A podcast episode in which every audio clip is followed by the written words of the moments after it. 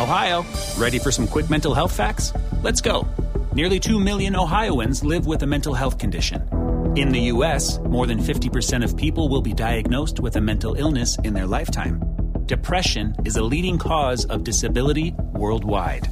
So, why are some of us still stigmatizing people living with a mental health condition when we know all of this? Let's listen to the facts and beat the stigma. Ohio, challenge what you know about mental health at beatthestigma.org. Así sucede con Carlos Martín Huerta Macías. En este podcast recibirás la información más relevante. Un servicio de Asir Noticias. Y aquí vamos a nuestro resumen de noticias. Hoy desde las 23 horas con 45 minutos, las tradicionales mañanitas, la misa de gallo y bueno, ya el amanecer de este día en medio de la fiesta guadalupana. Cohetes y cohetes y cohetes por muchas partes de la República Mexicana y esta ciudad de Puebla no fue la excepción. Lamentablemente un conductor borracho atropelló a un grupo de peregrinos poblanos y bueno, privó de la vida a dos, venían en sus motos. Hay 12 lesionados que fueron llevados a diferentes hospitales de la Ciudad de México, entre ellos al hospital de Joco. Ellos son de la comunidad de Acatzingo, Puebla. Ya no llegaron, ya no llegaron a la cita de su parroquia, los atropellaron y mataron a dos. La policía estatal mantiene la vigilancia en las carreteras, en las vialidades con el operativo Guadalupe Reyes. Este ha comenzado y se quedará hasta que haya pasado toda la actividad festiva de cierre e inicio de año. El derecho a la salud, una prioridad para el gobierno de Puebla, dice el gobernador Sergio Salomón al momento de supervisar la rehabilitación del Hospital de la Mujer. Garantizar el derecho a la salud y fortalecer los servicios médicos, así como mejorar la infraestructura y equipamiento de los centros de salud, es una prioridad para este gobierno presente y sin duda tiene que ser una obligación, pero también tiene que ser una acción que nos permita hacer equipo con ustedes, con todo el sector salud. ¿Por qué? Porque es fundamental Garantizar la seguridad, educación, salud y combatir la desigualdad son los retos para el 2024, así lo dijo el gobernador. Mira, los retos siempre seguirá siendo la seguridad pública, donde vamos a seguir invirtiendo, invirtiéndole con todo. La educación, por supuesto, es algo de lo que nos llena de satisfacción y que vamos a seguir abonando el tema de la educación, porque tiene que ver con el futuro de las siguientes generaciones. Y la lucha contra la desigualdad, esa no para, hay que seguirle dando con mucha fuerza. Y decirle también que eh, Protección Civil está anunciando bajas temperaturas. Y bueno, el amanecer de hoy fue de 8 grados en la ciudad de Puebla. Se sintió muchísimo frío. Ya no me quiero imaginar cómo están las serranías. Ojalá que si usted me está escuchando en esas comunidades como Libres, Oriental, en la Sierra Norte, en eh, en todas estas, en Zacatlán, en Huauchinango, en Chignahuapan, o si me quieren eh, compartir esa temperatura en la zona del pico de Orizaba, se los voy a agradecer para ver cómo los está tratando el frío. Acá en Puebla despertamos con 8 grados de temperatura ambiente. También le doy a conocer que arranca Eduardo Rivera las obras de la red fluvial en Hueyotlipan por 40 millones de pesos. Así como estas obras, el gobierno de la ciudad, en lo que llevo de la gestión, Hemos realizado 180 millones de pesos en obras de red de drenaje sanitario, colectores pluviales, pozos, colectores sanitarios, agua, de, agua potable, entre otros. En esta obra se van a construir, como estoy mencionando, 1.135 metros el Infonavit ahora financiará la compra de terrenos en zonas rurales o semiurbanas. Una buena noticia. Con 70 graduados, Economía Estatal concluyó el Laboratorio de Emprendimiento 2023. Las pruebas para peatonizar más calles del centro se llevarán a cabo hasta el 10 de enero, adelanta el presidente de la Cámara de Comercio, Juan Pablo Cisneros. Del 14 al 17 de diciembre, la Feria del Café en Huehuetla. Esperan 60 mil turistas y una derrama de 1.5 millones de pesos. Qué bueno que así sea. En la BUAP, la seguridad universitaria es algo importante, pero mire, Ahora logró la máxima casa de estudios de Puebla, la segunda, el segundo lugar como universidad más sustentable de México.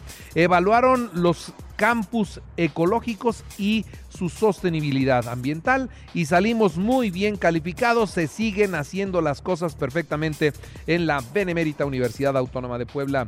Eduardo Rivera urge al Partido Acción Nacional a emitir su convocatoria para las precandidaturas que arrancan el 25 de diciembre.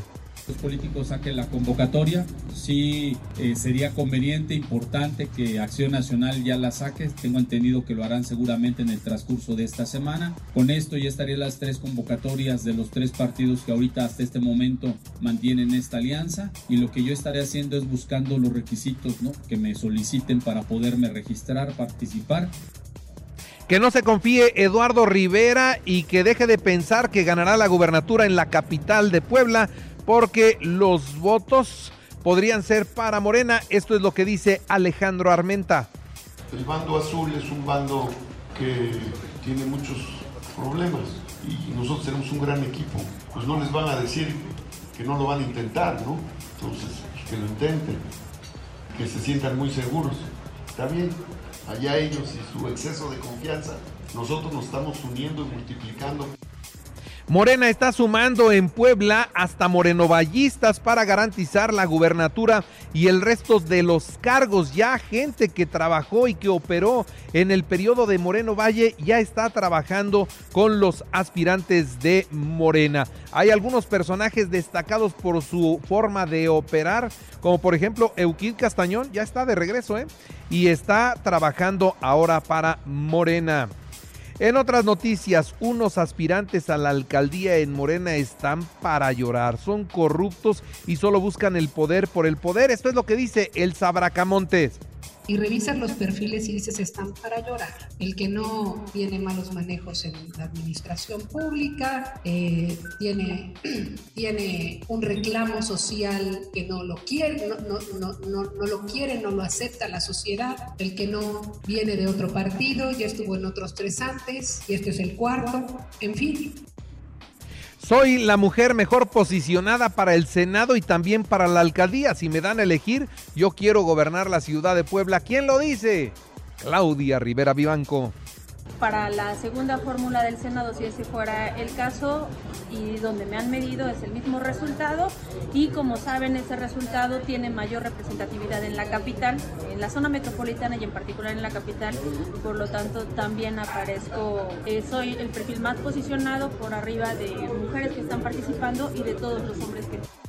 El INE instalará 8.300 casillas en Puebla. Firmará convenio con el gobierno del estado para poder usar las instalaciones escolares y entonces ahí se puedan llevar a cabo las votaciones. Vincularon a proceso a Rutzelia N pidió 80 mil pesos para comprar dos vehículos en Volkswagen y terminó defraudando a quienes confiaron en ella. Por favor, mucho, mucho cuidado. Los defraudadores están, hoy que hay aguinaldos, están a la orden del día. En la información nacional e internacional, los pobladores de Tezcatitlán piden armarse eso se lo piden a Delfina Gómez, la gobernadora del Estado de México. Y es que llegó a verlos, pero ella llegó con un convoy de seguridad, llevaba ejército, marina, guardia nacional, policía estatal y muchas camionetas y muchas de ellas blindadas y así llegó ella. Hablar con los pobladores para decirles que no tengan miedo, que ella se encarga de la seguridad cuando saben a todas luces que es una región que ha estado en manos de la familia michoacana desde hace mucho tiempo y que ellos mandan. La gente le pedía, déjenos armarnos, denos chalecos, denos armas y nosotros nos vamos a morir en la raya. Una mujer desesperada dice, ya muchos se tuvieron que ir con los hijos para otro lado. ¿Por qué si este es nuestro pueblo? ¿Por qué no tenemos nosotros que defenderlo? Y le pedía a la gobernadora que se les diera esa facilidad de la autodefensa. Y dice, yo sé que aquí me puede cargar el pito, pero me quedo y me muero con mi gente y defendiendo lo que, lo que es nuestro.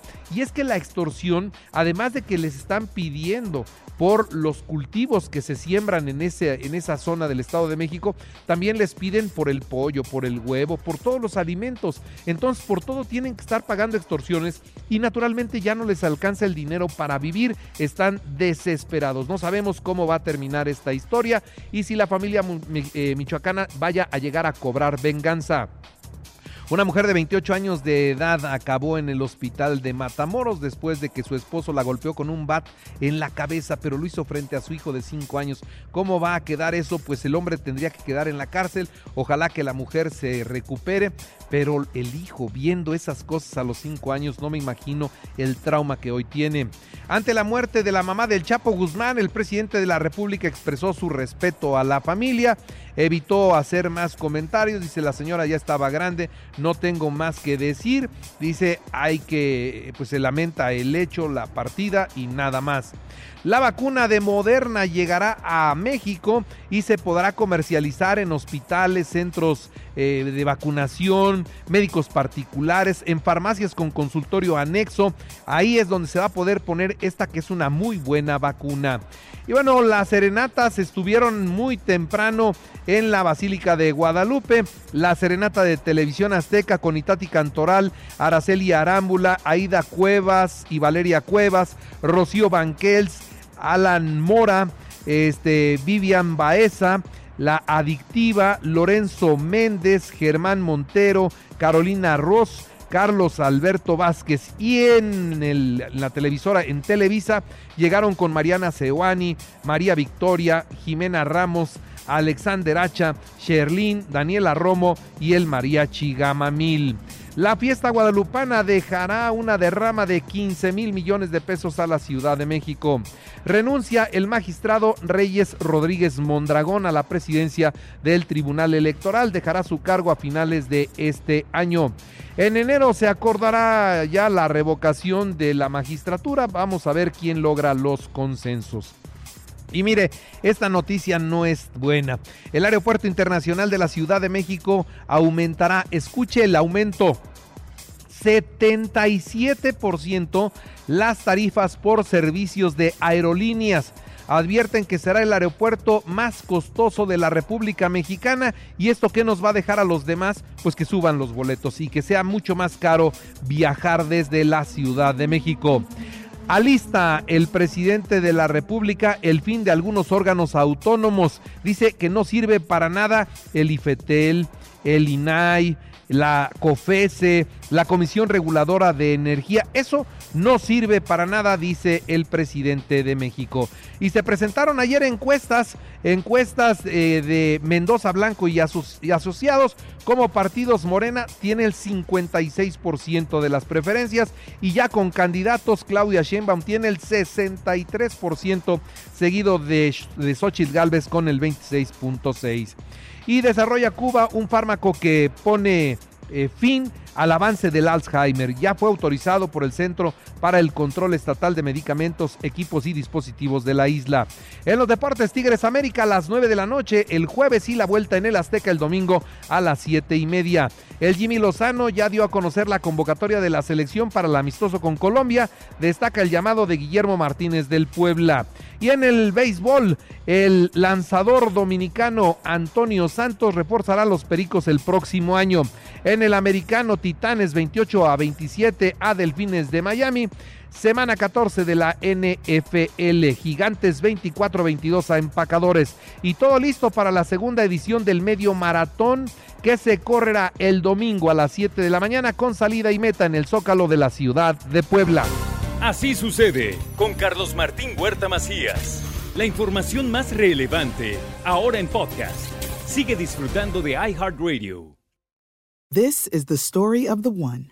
As head of maintenance at a concert hall, he knows the show must always go on. That's why he works behind the scenes, ensuring every light is working, the HVAC is humming, and his facility shines. With Granger's supplies and solutions for every challenge he faces, plus 24 7 customer support, his venue never misses a beat. Call quickgranger.com or just stop by. Granger, for the ones who get it done.